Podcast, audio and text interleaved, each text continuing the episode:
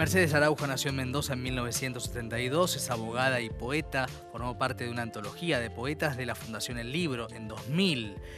Publicó la, la, novela La hija de la cabra, primer premio del Fondo Nacional de las Artes. Obtuvo el segundo premio en el certamen de poesía joven, Dirección Provincial de Cultura de Mendoza con la obra Bocetos Barrocos. En 2003 publicó su libro Ásperos Esmeros. Su último libro es Botánica Sentimental, su última novela y vamos a leer un fragmentito antes de la charla. Dice, la luna está colgada sobre el volcán, olvidada por la noche. A lo lejos, cinco o seis caballos se disparan al galope cuando el vaquiano y su perro de pelo corto los corren detrás. Un camión color guinda se acerca veloz, ruge, acelera y frena. Finalmente la pasa cerca. Antonia maneja concentrada, no tiene apuro. Tras la curva, el inmenso corazón turquesa. Debajo del dique han quedado los restos fósiles, vegetales y marinos que trajeron a Darwin desde Chile. Dicen que lo picó una vinchuca, que nada llamó la atención y que la gente del lugar le pareció insoportable. De repente, el chirrido de un fierro sobre el asfalto. Se acerca a la banquina, apaga el motor, se arrodilla. El caño de escape cuelga. Abre el capó, señal de que está en problemas. Nadie a la vista a quien pedir ayuda. Saca de la guantera el teléfono. No tiene conexión. Botánica Sentimental, el comienzo de Mercedes Araujo. Bienvenida, ¿cómo estamos? Gracias, Maxi. Un placer. Muy bien, un placer recibirte. Bueno, em, en, esto, en este fragmentito que, compartimos con el público para que un poco le vaya tomando el pulso a la, a la obra, se empieza a plantear esta mujer que regresa a la casa familiar a cerrar una historia, o aparentemente a cerrar una historia después de algunas ausencias ante la muerte de dos familiares. Eh, y quería partir de este punto porque me parecía interesante eh, lo, que, lo que se plantea sobre la dificultad de los cierres, ¿no? Después la novela transita 200 años, ¿no? Con diferentes episodios de la memoria y la ficción. ¿Cómo, ¿Cómo nace esta historia, Mercedes?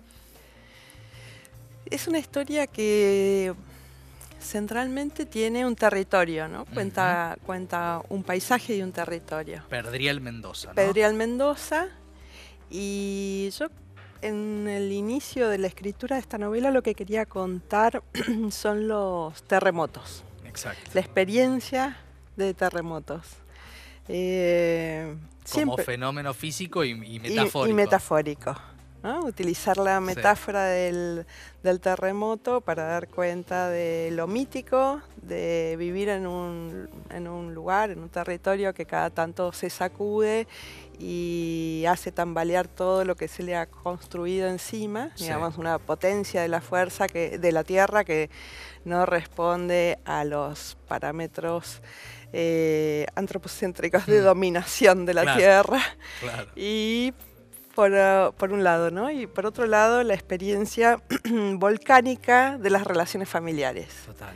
Sí. Total. Y esa casa, ¿no? Esa casa que, que uno la piensa y cuando piensa en una casa y en una familia piensa inevitablemente en la caída de la casa Usher por la simbología casi pretérita en nuestra literatura universal, ¿no? De lo que significa la casa y la familia. Y también cómo eh, la, novela dialoga entre las presencias y las ausencias, las evocaciones, ¿no? Eh, y, y, las herencias también simbólicas que tiene esta mujer, ¿no? Con las que tiene que convivir. Claro, sí, sí.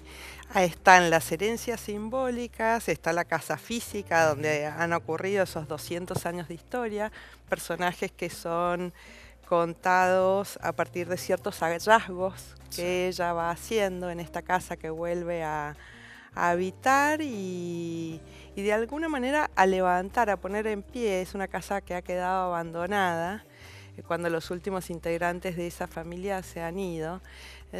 Encuentra allí un refugio, en ese refugio empieza a encontrar hallazgos, ¿no? Como se convierte un poco en una arqueóloga de su propia familia. Eso iba a decirte, ¿no? Que la palabra quizás sea como la arqueología de la propia memoria. Y es interesante, ¿no? Porque el tema que vos tocas muchas veces hay personas que no pueden acceder a la memoria familiar por diferentes razones, inmigraciones, muertes, eh, a veces, eh, bueno, la pérdida de los lugares donde se puede ir a, buscar, a rascar, pienso en términos arqueológicos, y en este caso también eh, lo que a ella le sucede también es todo un viaje de lo inesperado, ¿no? De lo inesperado que también le explica su propia vida, ¿no? Claro, es un viaje exacto, buenísimo eso, ¿no? Es un viaje hacia lo inesperado porque termina eh, reconociendo algunos personajes de los cuales ella desciende, por decirlo de alguna mm. manera, que, también en esas tramas familiares las memorias se van volviendo caprichosas, ¿no? Aquello que se recuerda, que se cuenta y se relata, y aquello que queda en el olvido.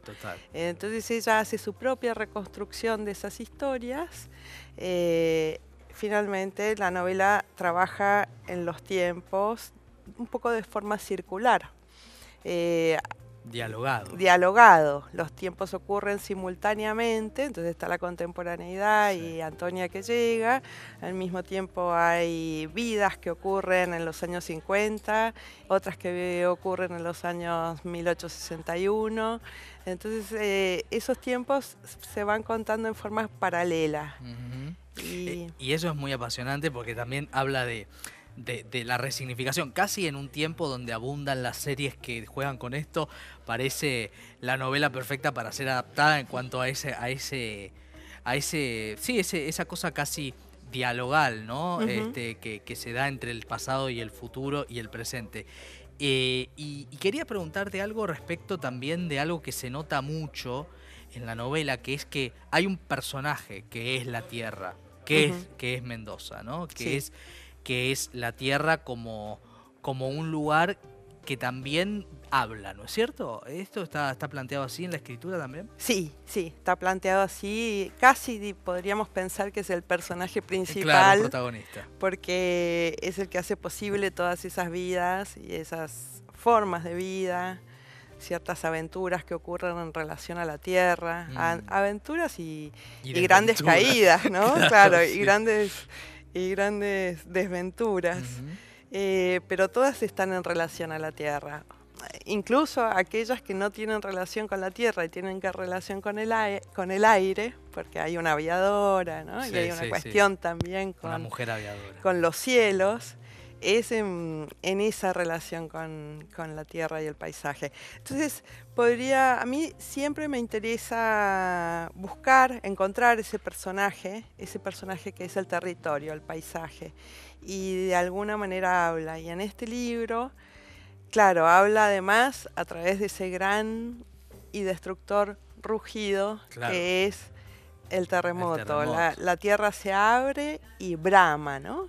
Eh, entonces, a partir de esa también es la voz de esa tierra. Sí, una tierra que en tiempos como el actual, ¿no? Donde estamos hablando de la protección de la, de la madre tierra, la preservación del planeta. Eh, es interesante porque es una novela en la cual, a diferencia de muchas otras literaturas, la naturaleza es una protagonista, ¿no? Este, y, habla. Y a la vez, obviamente, los que te conocemos como poeta lo sabemos, la novela tiene una presencia poética de imágenes, incluso de la escritura, de, la forma en que está escrita. Y quería preguntarte algo que es una pregunta básica, pero sirve para escuchar algo interesante siempre, que es, ¿para qué le sirve eh, a la novelista, a la poeta que hay en vos? Yo creo que me sirve muchísimo el aprendizaje que pude hacer de la escritura poética, porque, bueno, vos también lo sabes, porque sos un poeta. Eh, es, por un lado, una escritura bastante más atemporal y detenida en la construcción de del texto palabra por palabra.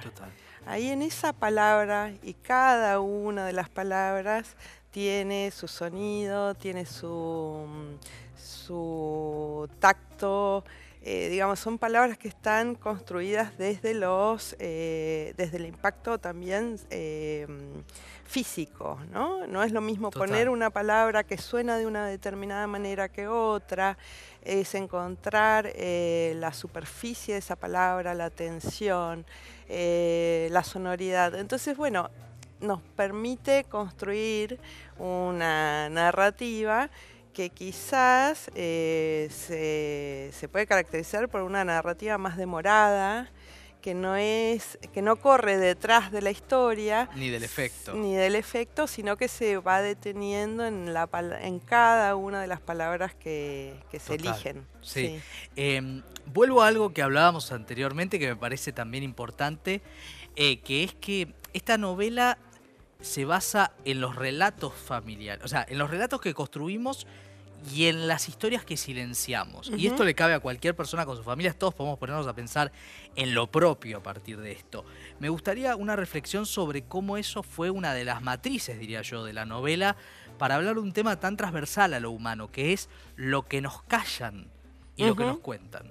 Bueno, es un, uno de los temas que más... Eh, me interesó al momento de escribir, ¿no? De hecho, la casa, vamos a contarlo, la casa se llama La Silenciada. Total. Eh, es una casa en donde eh, hubo cientos de historias que, fueron silenciadas. Entonces, em, contar lo que... Yo parto de la base de que la diferencia entre la vida y el relato no es tanta, ¿no? se construye la vida, nos construimos un relato de vida. Sí existe la vida orgánica, pero después de la vida orgánica eh, lo que hacemos es contarnos la vida. Total. En esa selección que se hace de aquello que se cuenta y aquello que se omite, hay decisiones, decisiones que son políticas en algunos casos, afectivas, del orden de la moral. Mm. Eh, entonces, en esa selección que se hace depende también la forma en que, o sea, esa selección nos permite contar nuestras vidas de, más, de maneras más profundas, me parece, y diversas, sobre todo. ¿no? Acá están contadas las vidas de las mujeres con mayor atención, por supuesto. Y hay, hay algo, digo, ahí también desde el título ¿no? de, la novela, eh, de, yo diría también de todo el recorrido que a ella le genera. ¿no? Y el tema en definitiva es el tránsito que ella tiene que hacer para cerrar una historia, ¿no? O sea, es como que ese es el tema en el fondo que plantea la novela, que hay historias que no podemos cerrar sin transitar por ciertas verdades, ¿no? Exacto, exacto. Verdades ocultas. Verdades ocultas verdades ocultas. Ella tiene que cerrar, tiene que hacer varios duelos. Ella tiene que hacer el duelo por la muerte del padre, el duelo por la muerte de su abuela amada, eh, tiene que descubrir de dónde viene, tiene que entender quién fue cuando era una niña, ella y sus hermanos. Eh, en un momento, bueno, hablando de lo silenciado, ¿no? Esos años de esas infancias ocurren en los años 70. Eh, bueno, somos una generación de escritoras y escritores que tenemos más o menos esa edad y venimos de esas infancias en donde eh, la marca era el silencio en muchos casos. Entonces, bueno, abrir las cajas de fotos, abrir las cartas, abrir los relatos. Sí. Sí. El gran desafío, el gran desafío. Bueno, Botánica Sentimental, ¿eh? no lo dejen pasar, no la dejen pasar la novela de Mercedes Araujo por todo esto que decimos y por todo lo que la novela dice en sí misma. Esto es una primera aproximación breve en tiempos televisivos. Gracias, Mercedes. Muchas gracias, Maxi. Un placer.